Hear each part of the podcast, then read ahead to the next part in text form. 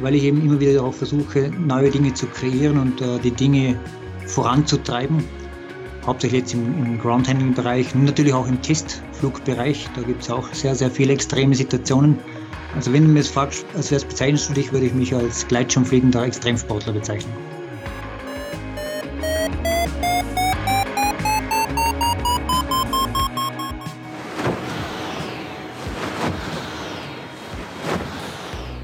Potsglitz, der Lugleits Podcast. Geschichten aus dem Kosmos des Gleitschirmfliegens. Heute mit Mike Küng und Lucian Haas am Mikrofon. Mike Küng ist eine der schillerndsten Figuren der Gleitschirmszene. Seit drei Jahrzehnten sorgt er mit ungewöhnlichen Flugaktionen und teils geradezu halsbrecherischen Gleitschirmstunts immer wieder für Aufsehen nicht nur seine Groundhandling- und Acro-Fähigkeiten sind legendär, er sprang aus über 10 Kilometer Höhe von einem Ballon.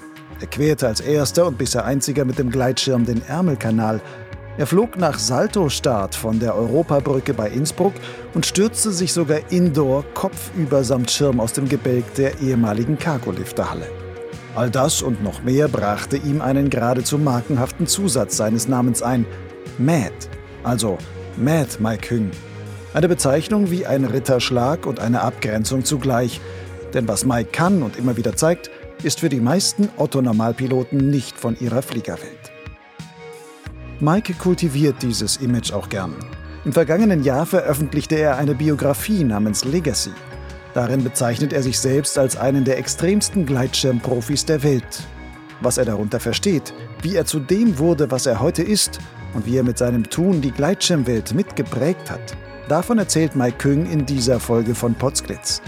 Dabei geht es unter anderem auch um Themen wie Körper- und Psychotraining, das Fliegen ohne Angst, seine Erfahrung als Testpilot, die ständige Suche nach Anerkennung und seine Zukunftspläne.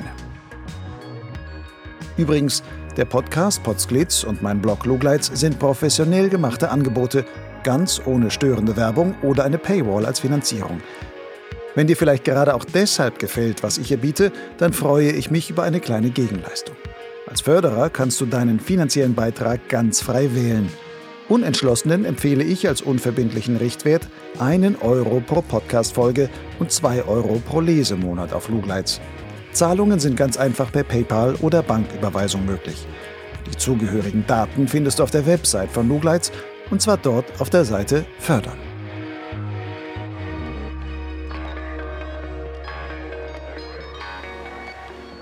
Mike, was definiert aus deiner Sicht einen Extremsportler?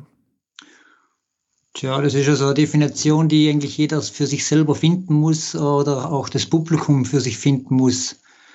Extrem ist sicher etwas, was man äh, sagen könnte, äh, was vielleicht noch nie jemand probiert hat, äh, was äh, im Auge des Betrachters natürlich oft liegt. Das heißt, etwas, was für jemanden extrem ist, muss für den anderen immer noch nicht extrem sein. Ähm, trotzdem würde ich sagen, dass wenn man etwas Neues wagt oder etwas macht, was äh, einen hohen Risikofaktor hat und das öfters macht, kann man sich, glaube ich, getrost als Extremsportler bezeichnen. Siehst du dich selber als Extremsportler? Ja, unbedingt, ja. Keine Frage, weil ich ja äh, mit dem Gleitschirm immer wieder versucht habe, Grenzen, die es eh nicht gibt, äh, zu sprengen und äh, neue Wege zu gehen. Und äh, natürlich ist die Luftfahrt generell, also Luftsportarten oder extremes Klettern oder was auch immer, Berg, wird immer als extrem zu bezeichnen sein, weil das äh, Risiko dabei trotz aller guten Planung und Vorbereitung immer noch relativ hoch sein wird. Wenn du so auf deine Fliegerkarriere zurückguckst, was ist das Extremste, was du im Rückblick bisher gemacht hast? Das kann man nicht sagen, weil es so viele Sachen sind. Weil die, ähm, gewisse Dinge, äh, die extrem riskant gewirkt haben, relativ gut äh, abgelaufen sind, weil sie unglaublich gut vorbereitet wurden und unglaublich gut geplant wurden und denn das Restrisiko einfach extrem minimiert wurde. Also so richtig gefährlich wurden oft so Dinge, die man so oft schneller mal gemacht hat und man gemeint hat, ja, das, das ziehen wir jetzt mal schnell durch. Das ist dann eher auf die riskante Seite gewechselt. Also Dinge, die ich gut geplant habe, die waren meistens im Rahmen Wobei natürlich, wenn ich in einer Cargolift alle über den Schirm drüber springe, in einem Rollover, äh, mit nur 94 Meter Höhe, dann ist das immer riskant. Da ist ein Restrisiko immer da. Aber wenn ich jetzt sage, das riskanteste und gefährlichste, äh, könnte ich dir gar nicht genau sagen, weil es mehrere solche Momente gegeben hat, wo es richtig eng geworden ist. In deinem Buch Legacy beschreibst du ja auch die Geschichte von deinem Höhenrekord, wo du mal mit einem Ballon bis auf über 10.000 Meter aufgestiegen bist und dann da abgesprungen bist. Ähm, da sprichst du selbst von Harakiri. Ist das vielleicht das Extremste so gesehen? Ja, neben der Bergsteigerei. Ich war ja auch im Himalaya und da habe ich auch schon so Notsituationen gehabt wegen äh, Wetter. Aber äh, Harakiri war mir sicher unterwegs bezüglich diesem Höhenrekord, weil einfach die Ausrüstung äh, weil das ganze Event Höhenrekord eine Materialschlacht ist. Und äh, da kommt es nicht mehr darauf an, wie viel Geld kann man da investieren in so eine Geschichte. Das heißt, wenn ich einen Raumanzug habe, Druckbeatmung habe und dementsprechend ausgerüstet bin, ist so eine Geschichte wesentlich weniger riskant, als wie so, wie wir sie durchgeführt haben. Also wir haben einfach äh, äh, eine, zwar eine Druckbeatmung gehabt, aber keinen Raumanzug und äh, ab einer gewissen Höhe wird es einfach extrem kalt und extrem äh, gefährlich weil unser Organismus nicht dafür gemacht ist. War dir das denn klar, dass du dich in diese Gefahr begibst, als du da aufgestiegen bist, oder bist du da fast ein bisschen blauäugig eigentlich daran gegangen? Na, mir war das schon bewusst, dass das gefährlich wird. Äh, trotzdem könnte man sagen, etwas blauäugig, weil 8000 Meter habe ich sogar ohne Sauerstoff gemacht. Ich habe das in mehreren Etappen gemacht. Den Sprung aus 8000 Meter habe ich den sogar ohne Sauerstoff gemacht und dann haben wir auf 9000 probiert und dann haben wir gesagt, ja, wenn das so leicht geht, dann machen wir einfach mal 12.000 Meter und 12.000 Meter war dann einfach richtig blauäugig. Das haben, das haben wir dann gemerkt, denn bei 10.000 Meter ist es richtig eng geworden für die ganze Mannschaft und äh, da bin ich ganz froh, dass ich da so gut weggekommen bin. Also es ist eine unglaubliche Belastung für den Körper äh, und äh, einfach auch blauäugig, weil man einfach gedacht hat, man kann es endlos steigern, ohne größere Probleme zu erwarten. Dein größter medialer Erfolg, also da, wo am meisten die Medien auch über deine Aktionen berichtet haben, war ja etwas anderes, wo du einfach, da bist du den Ärmelkanal überquert, fliegend. Das sind 36 Kilometer, die man da über das Wasser gleiten muss. Das war ja so gesehen eigentlich gar nicht das extremste Event. Ähm, war das für dich trotzdem was Besonderes? Auf jeden Fall was Besonderes. Ähm, man muss äh nicht immer nur die extremsten Events als die besten Events bezeichnen. Es geht nicht immer darum, dass man sagt, hoi, das habe ich jetzt überlebt, sondern es geht einfach darum, dass man äh, Geschichten realisiert und Pläne, äh, die man hat, Gedanken, äh, Ideen, äh, Wünsche, dass man die realisiert. Und äh, das Extreme an der Ärmelkanalüberquerung war sicher nicht 36 Kilometer geradeaus fliegen, sondern das Extreme dran war die Organisation, die Finanzierung und natürlich eben auch dieses natürliche diese natürliche Barriere äh, zu überwinden mit dem Gleitschirm. Ist ja doch schon ein paar Jahre her und zu dem Zeitpunkt sind die Gleitschirme noch nicht so gut gegangen äh, wie heutzutage. Äh, ich denke, dass es heutzutage relativ leicht machbar wäre, wenn man optimale Bedingungen hat. Das Extreme an dem Event war natürlich auch das finanzielle Risiko, denn äh, Sponsoren helfen dir natürlich, aber in unserem Bereich ist natürlich so, dass man froh sein muss, wenn man eine äh, Unterstützung bekommt. Und das heißt, das Rest des Geldes, das man benötigt für solche Events, äh, und allein die mediale Geschichte kostet dann schon gleich mal 10.000, 15.000 Euro, dass es auch dementsprechend verbreitet wird. Dieses Risiko ist dann da sehr hoch, weil man einfach sehr viel privates Geld hineinsteckt. Und äh, die Geschichte selber ist einfach dann so geglückt, wenn ich sage, da habe ich jetzt das erlebt, was ich erleben wollte. Da ist dieses Bild entstanden, das ich in meinem Kopf hatte und äh, bei all diesen Geschichten, die ich auch im Buch äh, angeführt habe, sind eben genau diese Bilder entstanden, die ich mir vorgestellt habe in den Träumen zuvor. In deinem Buch schreibst du aber auch, gerade wenn man es aus der finanziellen Sicht ähm, sieht, da schreibst du, im Grunde hast du bei allen diesen Projekten selber draufgezahlt, also noch Privatgeld dazu geschossen. Ähm, warum lässt sich sowas nicht so umsetzen, dass man damit vielleicht wirklich gut Geld verdienen kann? Es gibt ganz, ganz wenige Sponsoren, äh, die wirklich äh, massiv Geld in Extremsport reinsetzen. Da ist sicher Red Bull äh, eine der wenigen Firmen, die man sagen kann, die haben da richtig Geld reingesetzt. Adidas und Superfund haben mich massiv unterstützt, aber man muss auch bedenken, dass eine Geschichte wie Ärmelkanalüberquerung mit den ganzen Genehmigungen, drei Helikoptern und, und, und, das ganze Team, alles, was dazugehört, da bist du gleich mal 800.000 bis 100.000 Euro los. Und äh, es ist nicht zu erwarten, dass, äh, dass ein Sponsor diese Summe trägt. Das heißt, wenn man solche Geschichten realisiert, äh, wie ich da gemacht habe, dann ist es einfach, äh, muss man echt von Glück reden, wenn man da mit einem Nuller aussteigt. Aber sehr wahrscheinlich ist es eher so, dass wenn die ganzen Leute nicht da ehrenamtlich mithelfen, dass man eher was drauflegt. Lass uns mal ein ganzes Stück zurückspringen in deiner Geschichte. Mich interessiert mal, wie bist du überhaupt zu dem geworden, was du dann da mit als Matt Mike Küng irgendwann bist? Wie hat das Ganze angefangen? Wie bist du zum Gleitschirmfliegen eigentlich gekommen? Ich bin ursprünglich eigentlich aus dem Bergsport äh, gekommen, aber nicht extrem. Also es war schon so, dass ich äh, begeisterter Alpinist und Kletterer war, vor allem auch äh, Skifahren, Skitouren und äh, ja, gewisse Dinge haben mich immer sehr fasziniert im Bergsportbereich. Und mein Vater hatte ein, äh, ja, ein, äh, ein Geschäft, ein Sportgeschäft und der ist dann irgendwann in die 80er Jahre dahergekommen und hat gesagt, ja, jetzt gibt's was ganz Neues, Cooles, da kann man vom Berg runterhüpfen wie man so eine Art Gleitschirm. Und äh, in seinem Sportgeschäft hat er das dann auch eine Weile lang vertrieben für äh, zwei, drei Jahre, diese Geräte. Und die waren natürlich so eins zu Stein. Und äh, da haben wir aber dann trotzdem probiert, äh, Hügel rauf und runter hüpfen. Und äh, das war tatsächlich der Einstieg in das Ganze. Und äh, das hat mich dann schon so fasziniert, dass ich gesagt habe, da bleibe ich jetzt ein bisschen dabei, konnte das auch mit dem Bergsport ein bisschen verbinden. Aber äh, sehr, sehr schnell ist mir das auch ein bisschen äh, langweilig geworden, weil einfach die Leistung so schlecht war von diesen Geräten.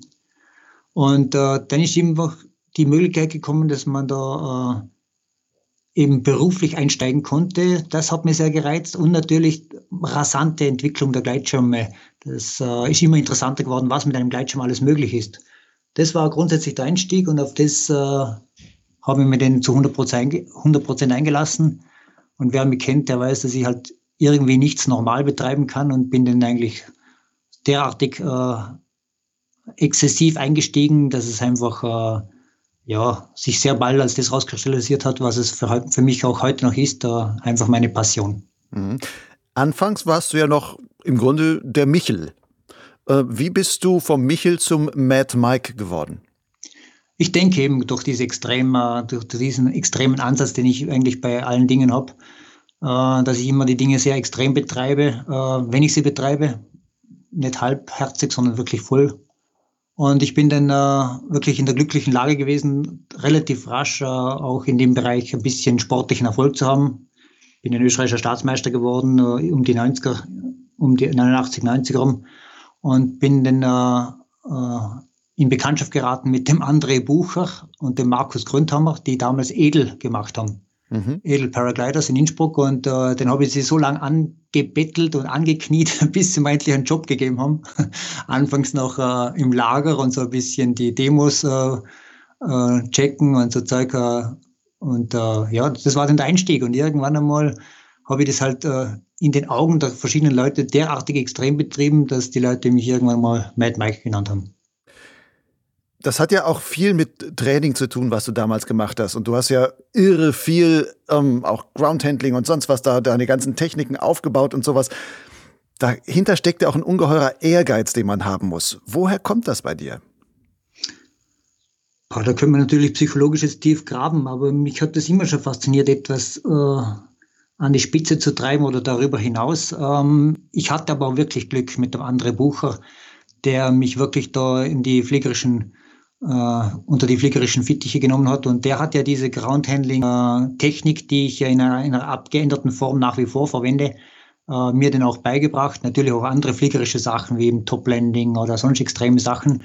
Ähm, in extremer Form, also Sackfluglandungen und solche Sachen, wirklich extreme Sachen. In weiterer Folge natürlich auch der Walter Holzmüller und der, der Toni Bender. Ich habe eigentlich immer mit sehr guten Piloten zu tun gehabt und äh, konnte mich da auch immer wieder mal neu äh, orientieren und, und fortbilden und äh, bin dann einfach immer exzessiver geworden. Also 1000 bis 1200 Flüge pro Jahr war normal und äh, einfach ganz extrem oft stundenweise Groundhandling. Ähm, das ist einfach sicher in einer gewissen Form ein bisschen exzessiv gewesen.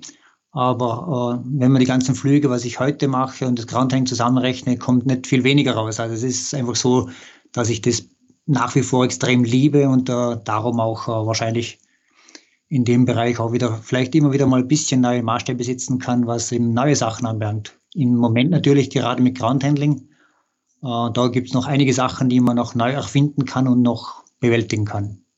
Vielleicht kommen wir da ähm, später nochmal genauer drauf zu sprechen, wo du das Groundhandling vielleicht noch weiterhin entwickeln kannst. Ähm, bleiben wir nochmal beim Ehrgeiz. Ist das denn etwas, wo du sagst, von deiner Motivation her, willst du dir selber äh, da genügen und, und da etwas beweisen? Oder gibt es auch Sachen, wo du sagst, nee, da wollte ich auch gerne anderen Leuten etwas beweisen?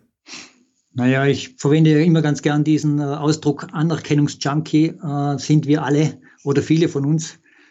Hat sicher auch ein bisschen was zu tun, aber ich bin wirklich so, dass ich sage, ich möchte schauen, was da alles geht mit meinem Sportgerät. Was ist alles möglich? Äh, und ähm, ich bin überrascht was alles möglich ist. Man sieht ja immer wieder, äh, wie sich der Gleitschirmsport weiterentwickelt in diesen wenigen Jahren, eigentlich wenigen Jahrzehnten.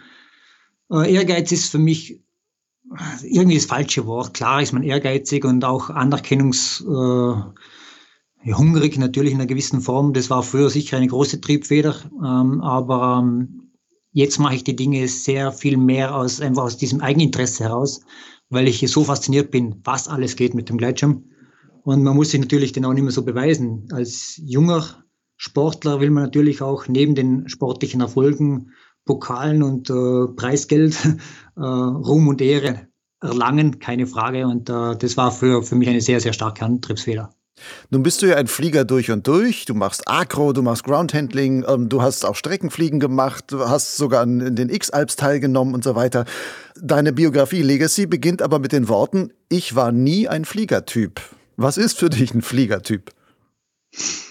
Naja, diese Faszination Fliegen habe ich schon auch als Kind schon mir erträumt, aber ein Fliegertyp, den sehe ich halt jemand, der also Grundfaszination am Fliegen hat, also Flugzeug, Helikopter, Ballon fahren, äh, was ich kiten, irgendwie so, sich generell für das äh, Element extrem stark interessieren und das habe ich eigentlich gar nicht so gehabt. Äh, nach wie vor nicht. Also mich, äh, ich bin ja auch Fallschirmspringer weil lang gewesen und äh, da wurde mir auch irgendwann einmal langweilig, weil es ist nur dann richtig faszinierend für mich, wenn da was weitergeht.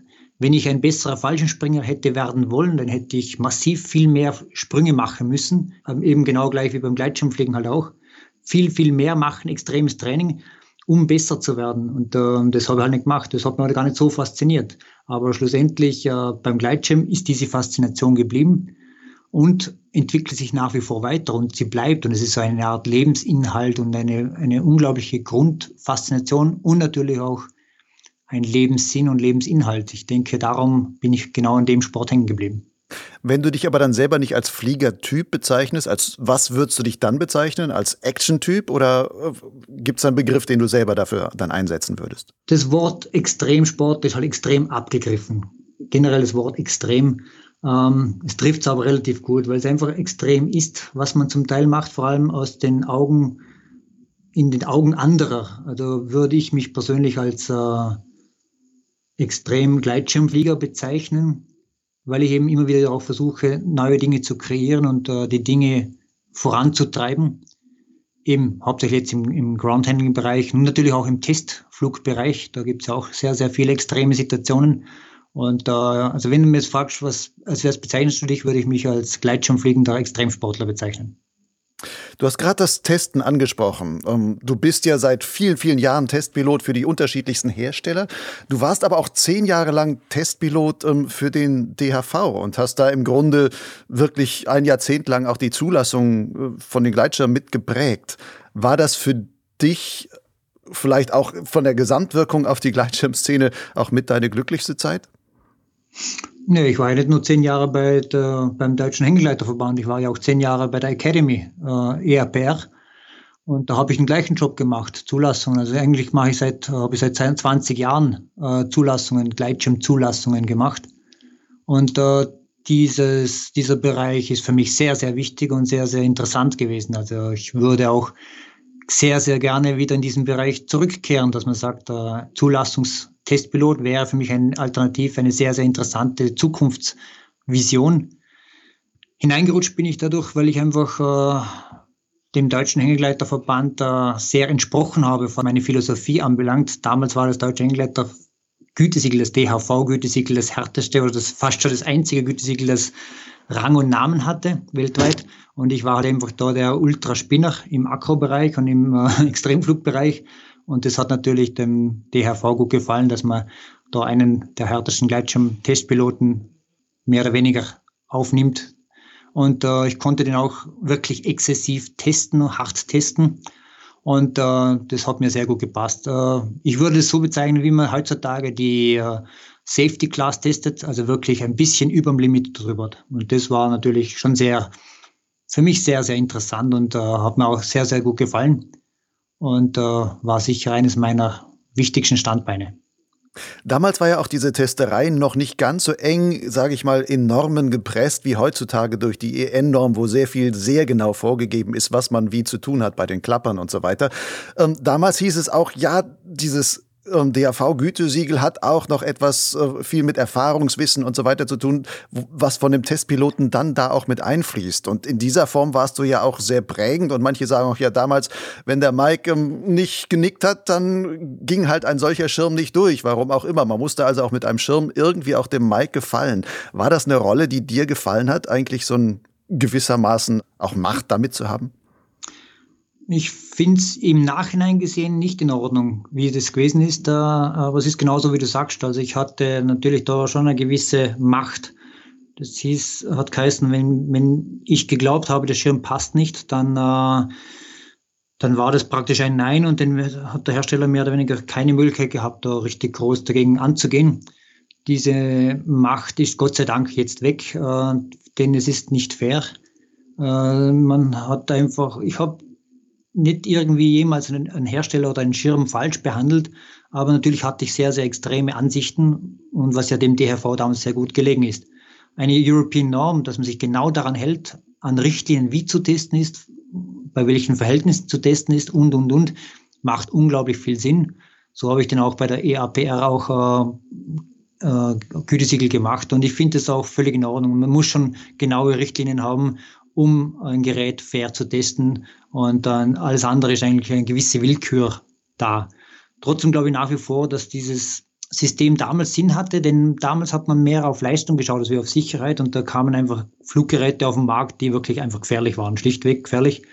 Und dass da die Instanz DHV dazwischen gestanden ist, das finde ich äh, sehr, sehr gut.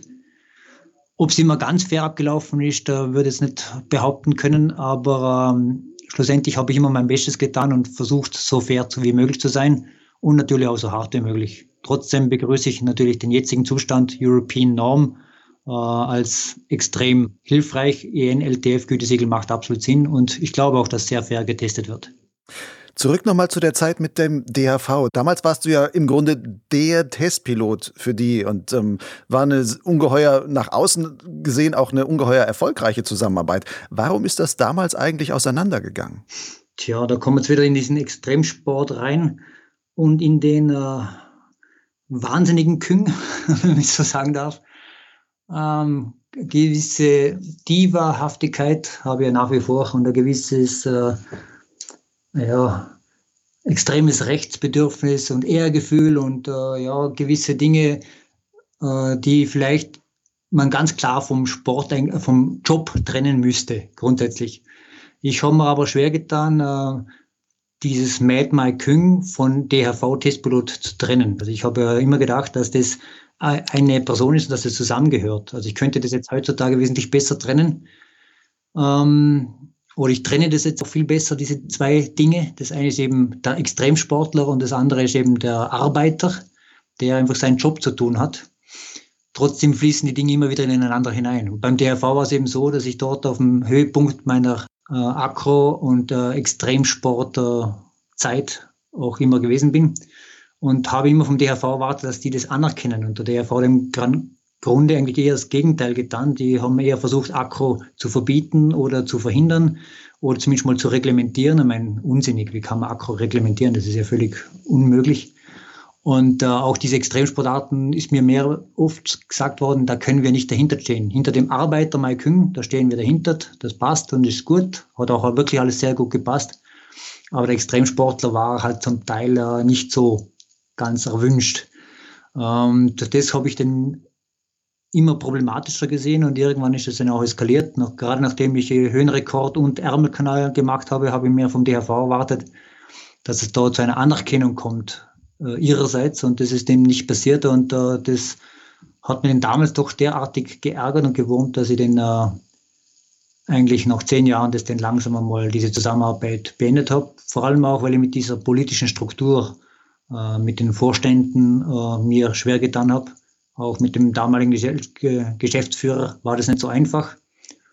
Und äh, ich glaube, dass jetzt andere Zeiten sind, dass das jetzt wesentlich anders ablaufen würde, aber äh, damals war das ja wirklich ein Problem für mich. Das heißt, du wolltest im Grunde für alles geliebt werden, was für was du stehst, und du wurdest nur für die Hälfte geliebt, so ungefähr. Ja, geliebt. Ich meine, für, für einen Job wird man bezahlt, da braucht man nicht geliebt werden. Ähm, das ist da nicht notwendig.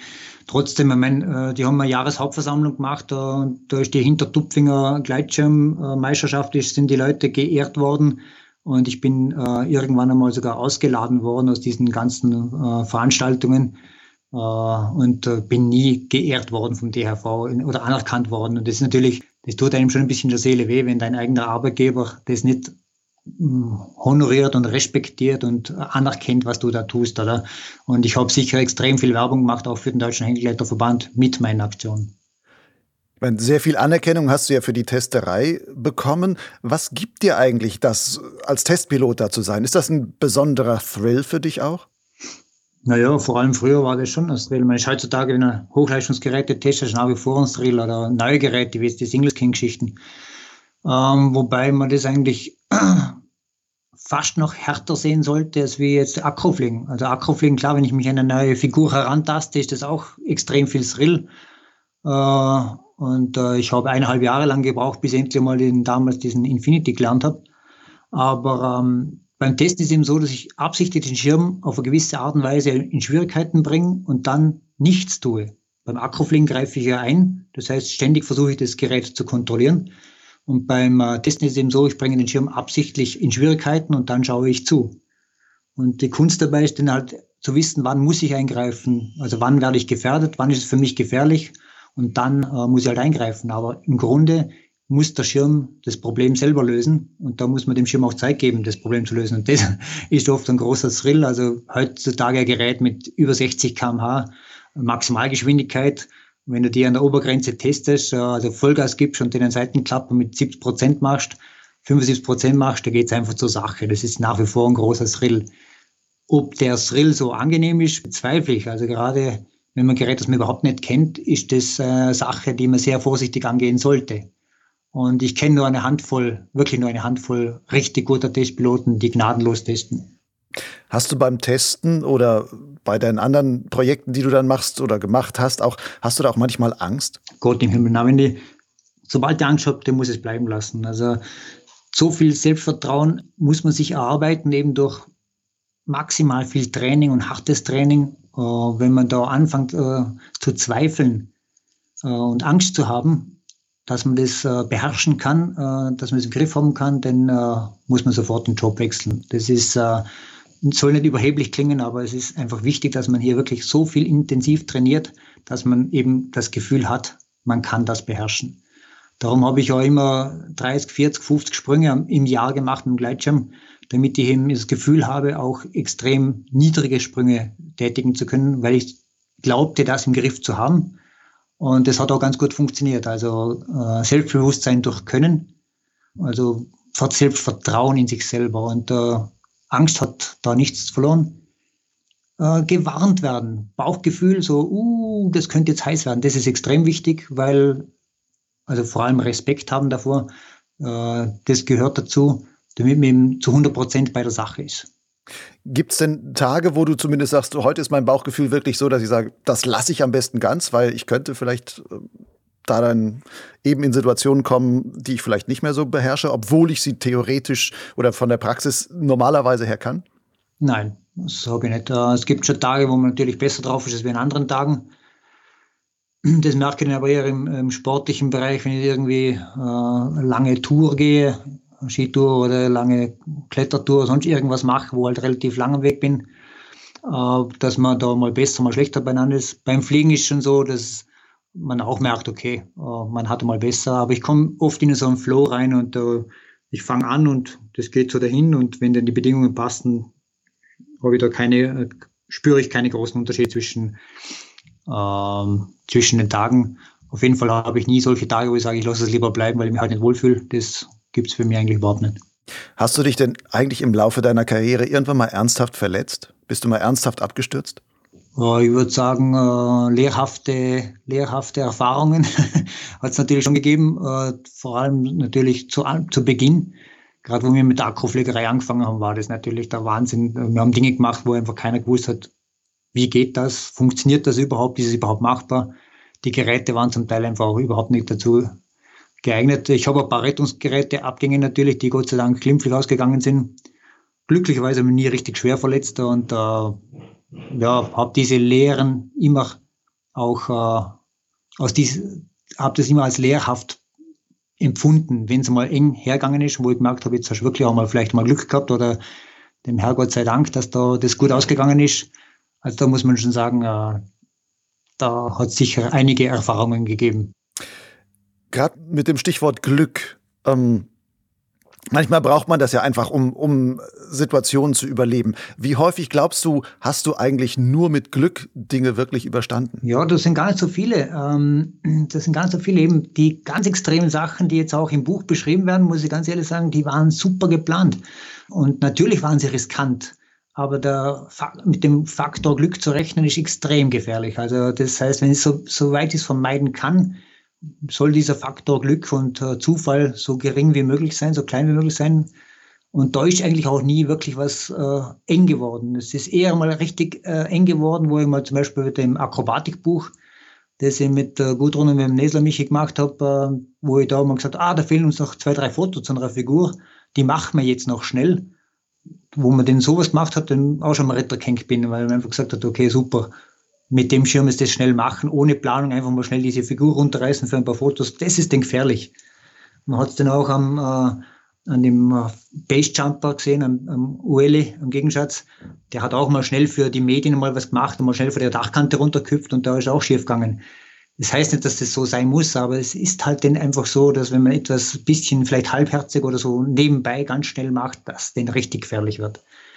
Die Sachen, die ich gut geplant habe, hat auch Glück dazu gehört, keine Frage. Also der Höhenrekord, da war ein, einiges an Glück dabei, dass das keine Schäden nach sich gezogen hat. Und äh, auch andere Aktionen waren extrem knapp. Äh, über die Europabrücke runterspringen war auch sehr riskant.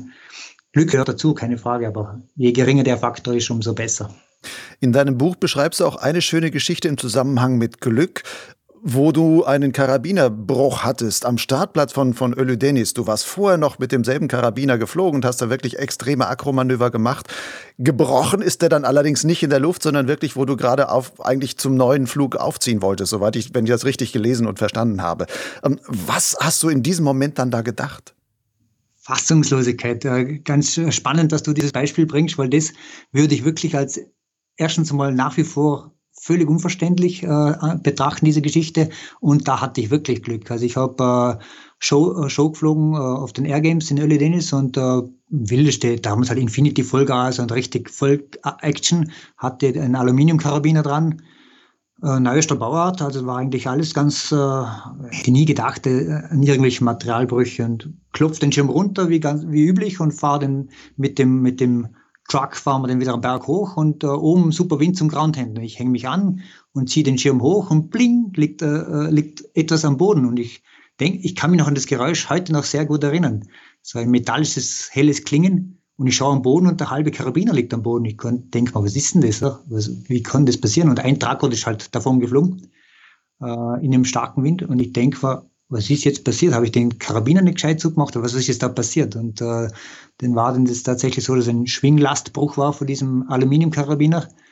Dieses Glück kann ich heute noch nicht fassen und da muss ich, da bin ich sehr, sehr dankbar, dass da nichts passiert ist in der Luft, weil dieses extreme Akkufliegen hat der Karabiner noch überlebt, überstanden und dann am Boden das bisschen aufziehen, das hat schon gereicht, dass der Naht gebrochen ist und das, da muss man echt sagen, äh, da war richtig viel Glück im Spiel.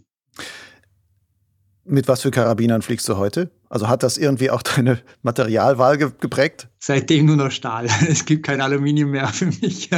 Also das ist natürlich, ein, das war damals eine Eluxion, äh, so wie diese eluxiert werden, diese Karabiner, das war ein Problem. Äh, und ähm, ja. Zum Thema Glück, aber in einem anderen Sinn, äh, schreibst du auch in deinem Buch, als einen der größten Glücksfälle in dem Sport würde ich die Tatsache bezeichnen, dass ich den Sport mitgestalten durfte. Wo glaubst du, hast du den größten Einfluss im Grunde gehabt? Boah. Ja, das ist eigentlich ein wichtiger Satz für mich und äh, extrem wichtig. Eben auch, ist für mich auch die Faszination an diesem Sport. Wenn du jetzt in den Sport einsteigst, ich meine, was willst du jetzt noch neu machen? Äh, Akrofliegen ist extrem weit entwickelt. Äh, Streckenfliegen sowieso. Äh, Wettkampf äh, ist meiner Meinung nach äh, eine Nebenerscheinung, Randerscheinung von dem Sport inzwischen. Äh, klar, du kannst deine Passion, deine Faszination ausüben, aber wenn du sagst, ich will jetzt gestalten, neu gestalten, dann musst du einfach wirklich Ideen haben. Und äh, damals war es einfach relativ leicht, das neu zu gestalten. Groundhandling in der Form, wie man es heute betreibt, hat es gar nicht gegeben. Wir wurden irgendwie als Bodenhüpfer bezeichnet oder das Akrofliegen war zum Teil sogar richtig verböhnt, als, als Angebermasche bezeichnet oder äh, Ärmelkanal, da kann jeder drüber fliegen, oder geradeaus fliegen, was soll das? aber äh, irgendwelche hohen Berge runterfliegen, was auch immer. Diese ganzen Sachen waren damals aber eben noch nicht gegeben. Das hat noch keiner gemacht. Und äh, zum Beispiel Ärmelkanal hat bis heute noch keiner wiederholt, da drüber fliegen. Und äh, gewisse Dinge waren einfach damals überhaupt nicht gemacht. Egal, ob das jetzt die Entwicklung ist oder die Extremsportbereich ist oder die Ideen Groundhandling, Akku, alles, all diese Dinge wurden damals erst kreiert. Und da habe ich eigentlich wirklich das Glück gehabt, in all diesen Bereichen mitmischen zu dürfen und mitgestalten zu dürfen. Ich habe sicher in der Akku-Szene einiges bewegt und auch das auch in unseren Breiten auch ein bisschen populärer gemacht. Und Groundhandling uh, versuchen wir nach wie vor richtig uh, zu pushen. Auch das Testen, dass die Leute mal wissen, was da überhaupt gemacht wird. Das Testen ist auch sehr wichtig. All diese Dinge durfte ich mitgestalten und mitkreieren und da bin ich schon sehr stolz drauf. Wo siehst du denn heute noch im Grunde die größten Möglichkeiten, auch wirklich noch mit dem Gleitschirm etwas Neues zu schaffen? Ist das, das das Groundhandling, wo du sagst, da ist vielleicht noch die größte Entwicklungspotenzial? Ja, zumindest mal kann man unglaublich viel machen. Also ich bin jedes Jahr wieder überrascht, dass es noch eine Steigerung gibt. Ähm, ich habe das eine Weile äh, auch probiert, in diesem Bereich zu bringen, wie äh, das Bouldern oder das extreme Klettern, dass man das mit äh, Schwierigkeitsgraden bezeichnet. Das ist aber, das hat sich nicht weiterentwickelt. Trotzdem habe ich einfach versucht, mit dem Gleitschirm kitenderweise Hindernisse zu überwinden und äh, da ist natürlich Dänemark optimal mit diesen großen Bunkern und äh, was ich da meine, man muss ja nur ein bisschen Wind haben und schon kann man mit dem Gleitschirm was machen. Äh, extremst, extremst Bereiche, da gibt es so viele Möglichkeiten auf der ganzen Welt, dass man irgendwie neue Dinge realisieren kann oder machen kann. So die ganz großen neuen Ideen, Herausforderungen äh, sind im Moment nicht so wirklich sichtbar. Also ich habe jetzt ja diesen äh, äh Headover oder Rollover-Rekord äh, erhöht auf 7100 Meter. Äh, das hat mich sehr, sehr fasziniert. Solche Dinge, weil es gibt so viele Ideen, die man machen könnte. Leider, muss ich ganz ehrlich sagen, äh, liegt es auch immer ein bisschen an der Kohle. Und gerade jetzt ist dieser fliegende Mensch oder der springende, äh, irgendwo runterspringende Mensch nicht mehr die große Faszination fürs normale Publikum. Das wiederum heißt weniger Fernsehzeiten. Das wiederum heißt, äh, ähm, weniger Sponsoren, weil das geht immer Hand in Hand. Das heißt, wenn ich etwas Großes, Neues kreieren will, dann brauche ich einfach Kohle und das geht nur mit starken Sponsoren und dazu ist es die Zeit im Moment sicher schwierig. Wechseln wir noch mal ein bisschen das Thema. An einer anderen Stelle in deinem Buch schreibst du, die Psyche zu trainieren ist in unserem Sport viel wichtiger als das Körperliche. Warum? Und zweiter Teil der Frage wäre, wie trainierst du deine Psyche? Habe ich das genauso geschrieben? Ja. Okay, ganz so, ganz so klar hart würde ich das nicht mehr bezeichnen. Es ist, glaube ich, sehr wohl so im Extremsportbereich, dass man einfach den Geist und die Psyche trainieren muss, in der Form, dass man einfach ähm, auftretende Ängste, also die Warnung praktisch wahrnimmt, aber nicht und auf keinen Fall ignoriert, aber sie nicht einfach denkt, äh, auf die Seite schiebt, äh, schiebt als etwas, was einen behindert. Das heißt, ich muss das trainieren. Wie gehe ich mit meinen ja, Ängsten natürlich um in einer gewissen Form? Äh, wie habe ich das im Griff? Wie kann ich derartig gut planen, dass ich einfach äh, mein Risiko, mein Restrisiko minimiere Und natürlich, wie kann ich meine Psyche derartig trainieren, dass ich nach diesen, Einzel diesen Schritt mache. Also ich, ich liebe ja diese, diese Ausdrucksweise aus dem Film Matrix. Äh, es reicht nicht nur die Tür zu kennen, du musst auch durch sie hindurchschreiten. äh, oder du musst den Weg den äh, nicht nur kennen, sondern du musst ihn auch beschreiten. Ich finde de, den Ausdruck sehr gut. Das heißt, dazu muss ich einen gewissen Mut und ein gewisses Selbstbewusstsein haben, um eben Wege zu gehen. Das geht jetzt aber nicht nur im Extremsport so, sondern auch bei anderen Sachen ist das ja im Grunde so. Das heißt, das kann ich aber trainieren. Und das trainiere ich halt in meinem Fall so, dass ich derartig viel praktisches Training mache, dass ich einfach davon überzeugt bin, dass ich das schaffen kann. Und dieses Selbstbewusstsein bringt mich dann halt eben dazu, auch äh, außergewöhnliche Dinge zu machen und eben auch mit meinen Befürchtungen oder Bedenken äh, klarzukommen. Ich würde es jetzt nicht ganz mehr so extrem bezeichnen, wie ich es da vielleicht gemacht habe. Ich finde den, das Körpertraining extrem wichtig. Also ich betreibe ja geradezu einen Körperkult. Gerade jetzt im Moment, über Winter, habe ich da auch wieder einiges an Gewicht äh, wieder runtergerissen, weil ich das äh, als Testpilot brauche. Ein niedriges Körpergewicht. Früher beim Akrofliegen war das anders, da konnte man nicht schwer genug sein. Da habe ich den so zwischen 80 und 90 Kilo gehabt und jetzt im Moment habe ich so um die 62 Kilo. Das heißt, ich bin da auch exzessiv. Also Körpertraining ist für mich extrem wichtig. Natürlich auch die körperliche Fitness, um mit dem Körper optimal umgehen zu können. Und ich bin jetzt schon über 50 Jahre alt und äh, da ist es natürlich ein bisschen härter als wir mit, sagen wir mal, mit 30 um auf 62 zu kommen, muss man sich ja wahrscheinlich wirklich sehr am Riemen reißen und, und, und runterhungern gewissermaßen. Ist das auch deine Vorstellung von Professionalität, dass du sagst, hey, es braucht diese leichten Testpiloten. Ich kann dahin kommen, dass ich ein so leichter Testpilot bin. Dann dränge ich mich jetzt auch oder ich dränge meinen Körper wirklich in dieses Extrem hinein. Ja, es passt einfach sehr gut zusammen für mich. Ich liebe Sport. Ich bin exzessiver Sportler. Ähm, also gerade im Winter sind so fünf, sechs, äh, sieben Stunden Tour eigentlich äh, hübsch normal, dass man da am Weg ist. Auch jetzt im Sommer mit Hike and Fly, also jetzt gerade jetzt in der jetzigen Zeit Hike and Fly betreibe ich sehr exzessiv kommt mir natürlich sehr entgegen, dass ich das sehr gerne tue. Und äh, es ist einfach so, es ist professionell, wenn man sagt, was ist am meisten gefragt? Und am meisten gefragt sind leichte Testpiloten, weil, äh, sagen wir so, die 80 Kilo Burschen, die gibt es wie anderen mehr. Und da es eh schon wenige wirklich sehr gute Testpiloten gibt, äh, meiner Meinung nach, äh, ist es, gibt es doch viel weniger wirklich leichte, sehr gute Testpiloten. Und äh, natürlich ist das eine unglaubliche Motivation für mich auch. Äh, und ich muss auch ganz ehrlich gestehen, es fällt mir nicht wirklich schwer. Also ich, ich liebe Askese, ich mag dieses asketische Leben sehr gar nicht. Ich bin aber absolut auch ein Genussmensch. Also ich esse auch gerne oder ich trinke auch gerne mal was. Aber ähm, so das Grundleben ist bei mir schon eher asketisch eingestellt und äh, diese Kombination passt mir sehr gut und äh, mir gefällt es auch gut. Und äh, ja, ich denke, als leichter Testpilot ist mir auch sehr gefragt. Du hast gerade gesagt, es gibt sehr, sehr wenige wirklich gute Testpiloten auf der Welt. Was macht einen wirklich guten Testpiloten aus? Ja, genau das, was ich vorher im Grunde ein bisschen beschrieben habe. Äh, ich muss äh, genau wissen, wie getestet wird. Das heißt, äh, darum glaube ich auch, dass die meisten Testpiloten, die über Grund, über Land testen, also nicht über Wasser, sondern über, über Grund, dass die nur halbherzig testen. Das heißt, wenn ich eine, einen einen Schirm habe, den ich zu testen habe, dann muss ich den auch markieren, damit ich auch wirklich weiß, okay, ich habe jetzt keinen 60% Klapper gemacht, sondern ich habe tatsächlich einen 70% Klapper gemacht oder größer. Äh, dann äh, muss ich einfach schauen, dass ich wirklich an der Obergrenze bin, äh, nicht äh, irgendwo dazwischen drin. Den muss ich auch wirklich Vollgas geben. Äh, das heißt, äh, Vollgas Rolle an Rolle oder Rolle über Rolle und nicht so, ja, sagen wir, Dreiviertelgas. Ich denke, da kann man relativ leicht, äh, wie soll ich sagen, sich was vormachen. Und äh, diese, dieses gnadenlose Testen in Kombination natürlich dann auch wirklich nicht einzugreifen beim Schirm und erst dann eingreifen, wenn ich als Pilot gefördert bin.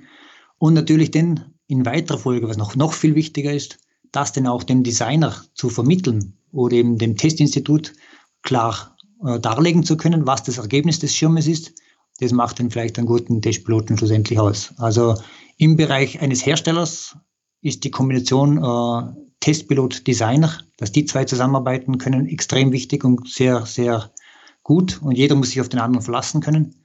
Und im Bereich äh, Gütesiegel, Testpilot, da muss es einfach sehr, sehr korrekt abgehen, wirklich absolut korrekt, damit das ENLTF-Gütesiegel ja, bestätigt wird. Und äh, je genauer man das macht und je besser, dass man das kann äh, und je länger man das auch macht, erfahrungsgemäß, äh, umso besser Testpilot ist man auch. Also ich denke, das muss man genauso lernen wie jeden anderen Job auch. Die letzten Jahre hast du ja zusammen mit Hannes Papisch als Testpilot gearbeitet und mit ihm zusammen die neue Marke Vieh eigentlich sehr erfolgreich aufgebaut. Jetzt hört man, dass du dich von Vieh trennst. Warum und wo geht die Reise hin? Ja, es ist äh, definitiv so, dass ich äh, offensichtlich nicht wirklich ein Teamplayer bin. Also das hat man jetzt ja festgestellt. Ich habe jetzt ja doch schon einige Gleitschirmfirmen hinter mir. Und äh, ich, ich tue eigentlich immer so, als wenn es meins wäre. Und im, im, im Falle von Vieh war es ja auch meins. Also ich habe ja einige Anteile dort besessen. Trotzdem tue ich mir den einfach schwer, wenn einfach äh, andere Einflüsse daherkommen, äh, wie jetzt auch bei Vieh, dass einfach Leute in die Firma reinkommen, die äh, dieses äh, Verhältnis zwischen Designer und Testpiloten stören. Ich sage immer wieder, das ist also wie so, das klingt jetzt vielleicht ein bisschen böse, wie so ein Hund, der äh, sich ein paar Zecken aufsammelt und die, die da, sich da in den, in den, in dem Fell eingraben. Und äh, die, das ist fast unweigerlich, dass es das passiert, dass einfach gewisse Einflüsse von außen kommen und gewisse Inputs von außen kommen. Und mich stört das einfach, wenn äh, das Verhältnis Designer-Testpilot äh, gestört wird. Und ähm, ja, auf zu neuen Ufern. Also ich habe da mit kein Problem. Im Gegenteil, es ist jetzt eher so, dass man sagt, okay, jetzt kann ich wieder mich wieder auf wieder so auf den Kern mich konzentrieren. Das sind die Groundhandling-Kurse und eben das Arbeiten als freier Testpilot, Freelance-Testpilot. Ist das vielleicht auch so ein innerer Drang von dir, äh, immer auch wieder eine neue Herausforderung zu suchen? Ja, es war schon extrem faszinierend, jetzt mit diesen letzten drei Jahren eine Firma aufzubauen oder mit aufzubauen. Hat sehr gut gepasst. Es war eine super tolle Zeit. Aber ja, ich merke schon, dass ich immer gleich mal irgendwann einmal ein bisschen ungeduldig wäre, vor allem wenn es in ein gewisses Fahrwasser gerät. Also wenn das so irgendwie äh, Routine wird. Äh, nächstes Projekt, nächstes Projekt, nächstes Projekt und äh, so, ja, okay, ein Gütesiegel, nächstes Gütesiegel, nächstes Gütesiegel. Das ist zwar so der Lauf der Dinge, aber ja, jetzt wieder mal was Neues dazu wird es echt wieder Zeit. Was eben mich auch so fasziniert, ist einfach diese verschiedenen Möglichkeiten. Also eben, ich freue mich schon wahnsinnig auf die Groundhandling-Kurse in Dänemark. Also ich bin total ausgehungert wieder in die Richtung, weil ich wahnsinnig gerne auch unterrichten tue. Und äh, das hat natürlich jetzt äh, die jetzige Situation ein bisschen verhindert, denn wir hätten schon einige Groundhandling-Kurse gehabt. Also das ist oft Abwechslung und diese Abwechslung vermisse ich jetzt im Moment natürlich. Ich habe bei Facebook bei dir gelesen, dass du sagst, du willst jetzt auch endlich deinen Fluglehrer machen. Wofür brauchst du den? Willst du eine Flugschule aufbauen? Ja, genau. Äh, na, nichts liegt mir ferner. Ähm, ich habe da veraltete Ansichten. Ich finde einfach, dass der Lehrer, der Lehrer, egal in welchem Bereich, sollte irgendwie der Meister sein. Ich habe einen Fluglehrerassistent gemacht vor ein paar Jahren und äh, ja, also man glaubt, vom Praktischen reden wir eh nicht, aber das, von der Theorie her, da war ich noch ein bisschen weg vom Meister sein. Bin jetzt am Lernen und am, am Üben und am, am ja, mich weiterbilden, dass ich einfach den ganzen Bereich abdecken kann. Das heißt, äh, nur weil ich jetzt äh, seit fast 30 Jahren Testpilot bin, heißt nicht lange, dass ich mich wirklich in Aerodynamik gut auskenne oder in der Gesetzeslage oder sonst irgendwas. Im Gegenteil, ich kann halt gut fliegen, aber es gehört ja viel mehr dazu, um Fluglehrer oder Meister zu sein. Und äh, das möchte man jetzt eben aneignen und natürlich dann auch in weiterer Folge auch äh, ja, die Reisen als Fluglehrer anbieten, natürlich auch die Groundhandling-Kurse als Lehrer anbieten. Ähm, mir gefällt mehr, mehr dieser Gedanke. Also es müsste nicht sein, aber doch, ich möchte ganz gerne jetzt endlich mal das beenden. Was dagegen spricht, ist ein bisschen meine Tendenz, mir schwer etwas anzueignen, was Lernen anbelangt. Das heißt also, äh, Schulbankdrücken war nie so meins. Wenn du jetzt als Lehrer auch beim Groundhandling selber auftrittst, nun spielst du ja mit deinen Techniken, die du schon alle jetzt seit vielen Jahren drauf hast und immer weiter perfektioniert hast, spielst du in einer vollkommen anderen Liga als irgendwie jemand, der jetzt nach Dänemark fährt und sagt, ich möchte Groundhandling, ähm, so die einfachsten Dinge lernen. Macht dir denn sowas überhaupt Spaß, dieses Basiswissen zu vermitteln? Ja, macht mir sehr viel Spaß weil ich den Leuten das zeige, was ich auch tue. Es ist klar, mache ich, betreibe ich Groundhandling extrem für mich privat, wirklich sehr extrem. Äh, aber ähm, die Technik ist die gleiche, die, die Grundlage ist die gleiche. Also Basic äh, und Expert-Kurse beruhen auf dieser Grundtechnik, die ich selber auch verwende. Das heißt, ich zeige den Leuten eigentlich äh, etwas, wo ich selber voll zu 100 Prozent dahinter stehe und einfach auch äh, weiß, was für Erfolge man damit erzielen kann. Gerade in Dänemark sieht man das immer wieder, auch in anderen Gebieten, wo viel Wind herrscht oder starke Thermik, dass die Leute sich nach wie vor ein bisschen schwer tun, äh, zu starten oder den Schirm am Boden zu handeln.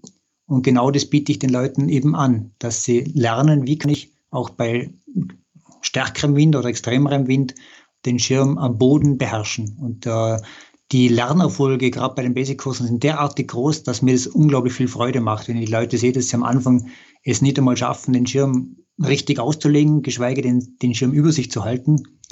Und dann nach einer Woche können sie das. Und dann äh, freut mich das sehr und macht mir auch stolz da du jetzt schon so ewig lange auch Groundhandling machst, auch mit den unterschiedlichsten Schirmen das schon ausprobiert hast, hat sich eigentlich durch die Schirmkonstruktionen, die sich verändert haben, in der Form, dass man heutzutage halt meistens untenrum zumindest nur noch drei ähm, Ebenen hat, also ABC und nicht mehr ABCD, dass man oben Stäbchen drin hat, äh, damit die Kappen besser aufgehen, hat sich damit eigentlich die Möglichkeiten des Groundhandlings verbessert oder eher verschlechtert?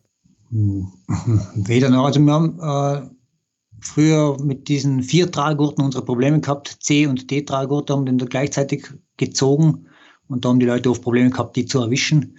Äh, heutzutage ist eben, wie du sagst, die modernen Schirme haben entweder zwei Tragurte oder drei Tragurte. Dadurch ist es irgendwie eher leichter geworden, äh, weil einfach das übersichtlicher ist und man leichter an die C-Tragegurte rankommt. Stäbchen haben keinen Einfluss. Äh, die Schirme starten generell viel, viel besser wie früher. Das war ja früher auch äh, zum Teil ein Drama. Aber jetzt äh, ist es eigentlich so, dass es von der Entwicklung her eher leichter geworden ist. Was schwieriger geworden ist, ist natürlich der Umstand, dass die Schirme gestreckter sind und äh, die Ausflügel zu neigen, zu beschleunigen. Und das bewirkt dann oft, dass die Schirme wiederum ein bisschen schwieriger am Boden zu beherrschen sind. Aber das betrifft eher diese Leistungsschirme. Die Schirme, die wir verwenden, sind eigentlich oft so A-Schirme oder B-Schirme. Äh, natürlich sehr, sehr klein. Die Schirme sind super simpel zu handeln und mit denen kann man wirklich tolle Sachen machen. Eine Spezialisierung wie beim Akrofliegen auch. Ich meine, die Akroschirme heutzutage, da ist Infinity Fliegen nicht gerade eine große Kunst, weil es geht fast von alleine durch die Art der, des Schirmbaus. Aber früher war das ein richtiges Kunstwerk, mit diesen Geräten Infinity zu fliegen. Und äh, beim Groundhandling-Schirm ist es im Grunde das Gleiche.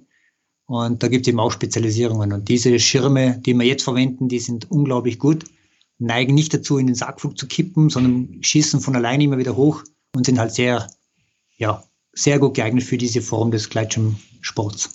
Nun fliegst du ja ungeheuer viele unterschiedliche Schirmtypen auch. Gibt es denn irgendetwas, wo du sagst, das ist so quasi mein Lieblingsschirm? Kann ich gar nicht behaupten. Ja. Also ich war jetzt noch nie so der Fan von diesen ultra gestreckten Schirmen, äh, weil es nicht notwendig ist. Die, die Leistung kommt nicht von der Streckung. Im Gegenteil, mit viel Streckung eher, wird eher das Gegenteil erreicht. Aber ich hatte jetzt einen, einen Lieblingsschirm äh, bei Vieh, der war eigentlich schon eher im, also im C-Bereich. Ein Allegro-Prototyp, den habe ich jetzt auch für diesen Sprung aus 7000 Meter da verwendet, äh, der unglaublich tolles Handling hat. Im Grunde nicht Gütesiegel geeignet war, weil er einfach zu agil war. Den habe ich auch für verschiedene Fotosessions verwendet, um im Stapel zu streifen, solche Sachen. Es ist einfach mein Lieblingsschirm. Dieser Vogel, äh, ein Allegro-Proto, der war einfach unglaublich toll zum Fliegen. Kann mir aber auch extrem gut begeistern für eine Sonate, einen klassischen A-Schirm in kleiner Form, weil die einfach super toll fliegen, super kompakt sind, schön ums Eck gehen, super Freestyle-tauglich sind und natürlich bei Starkwind extrem stabil sind und äh, irrsinnig viel Spaß machen. So einen richtigen Lieblingsschirm habe ich nicht, aber ähm, sagen wir so, ich neige dazu, das zu mögen, was so in meine Richtung geht, Freestyle und äh, extremes Groundhandling. Jahrelang warst du ja im Grunde auch wirklich so ein extremer Solist von der Art, äh, wie du gedacht, wie du aufgetreten bist mit dem, was du gemacht hast. Jetzt in den letzten Jahren sagst du, ja, ich bin ein bisschen älter geworden und ein bisschen ruhiger geworden und sowas. Was auch noch dazugekommen ist, du bist ja auch Vater geworden und hast eine Tochter. Inwieweit hat deine Tochter Nala im Grunde auch deine Denkweise verändert? Ich würde nicht sagen, dass ich wirklich ruhiger geworden bin. Also ich bin äh, sportlich gesehen äh, zumindest mal nicht weniger exzessiv wie früher. Also ich betreibe den Sport äh, in einer, als ein Ganzes, das heißt zu 100 Prozent. Die Aktionen, die wir machen, äh, eben jetzt wie dieser neue Rollover-Rekord, die sind, sprechen da sicher auch dafür. Und eben gerade im Groundhandling-Bereich versuchen wir wieder neue Maßstäbe zu setzen. Meine Tochter ist jetzt knapp sechs Jahre alt und ist ja das Schönste, was es gibt. das steht außer Frage.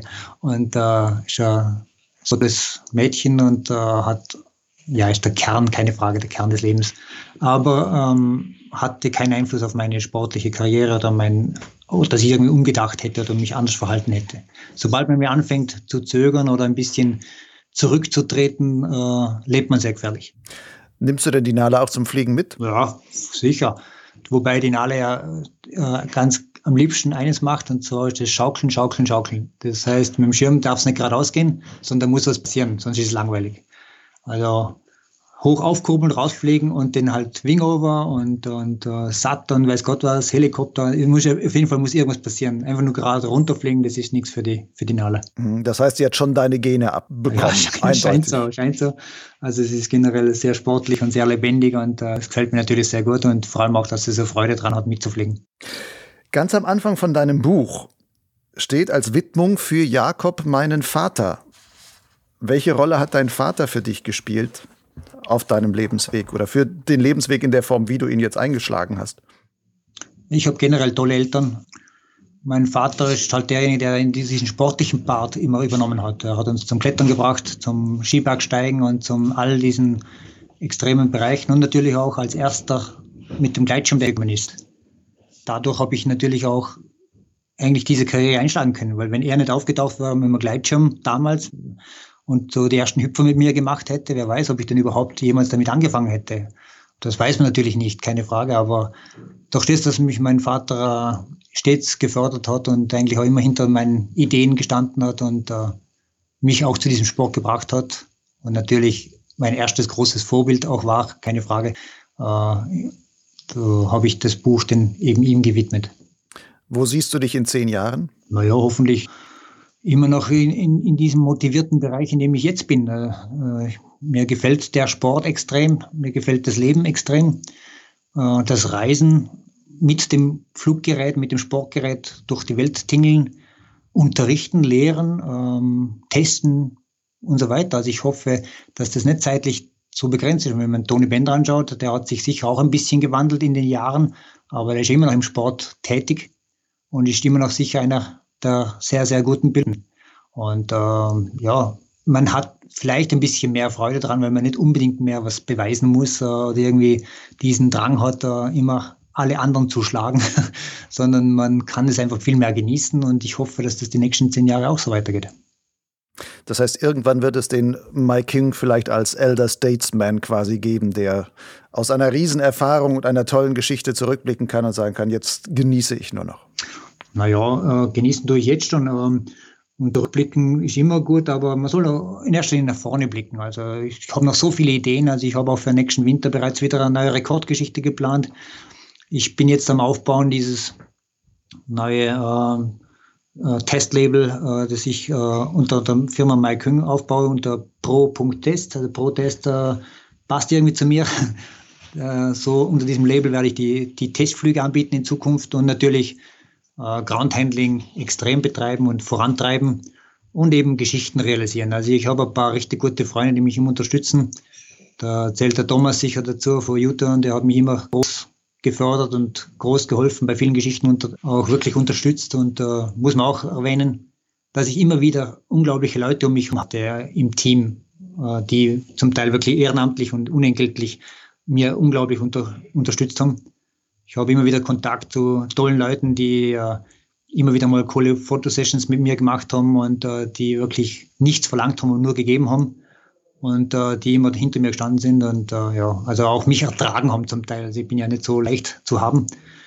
Grundsätzlich muss man dankbar sein, dass man solche Leute um sich hat und äh, die einen derartig unterstützen. Der Stefan, äh, ein Freund aus der Schweiz, der immer bei den Groundhandling-Kursen auch immer dabei ist, unterstützt mich sehr massiv und natürlich viele Leute aus, eben aus der Presse und aus, aus, aus der Szene. Und uh, das würde ich nicht missen wollen. Gut, Mike, dann wünsche ich dir, dass diese Perspektive, die du auch noch für die nächsten Jahre hast, sehr erfolgreich umsetzen kannst mit deinem Pro-Test-Einsatz als sehr professioneller Testflieger, der das jetzt als, als eigene Geschichte anbietet. Und genauso mit deinen Groundhandling-Kursen und allen weiteren möglichen Rekorden, die da noch ähm, folgen werden. Ich danke dir für dieses sehr hintergründige, super Gespräch und ähm, ja, wünsche dir noch alles Gute. Ich sage herzlichen Dank und äh, schöne Grüße an alle da draußen.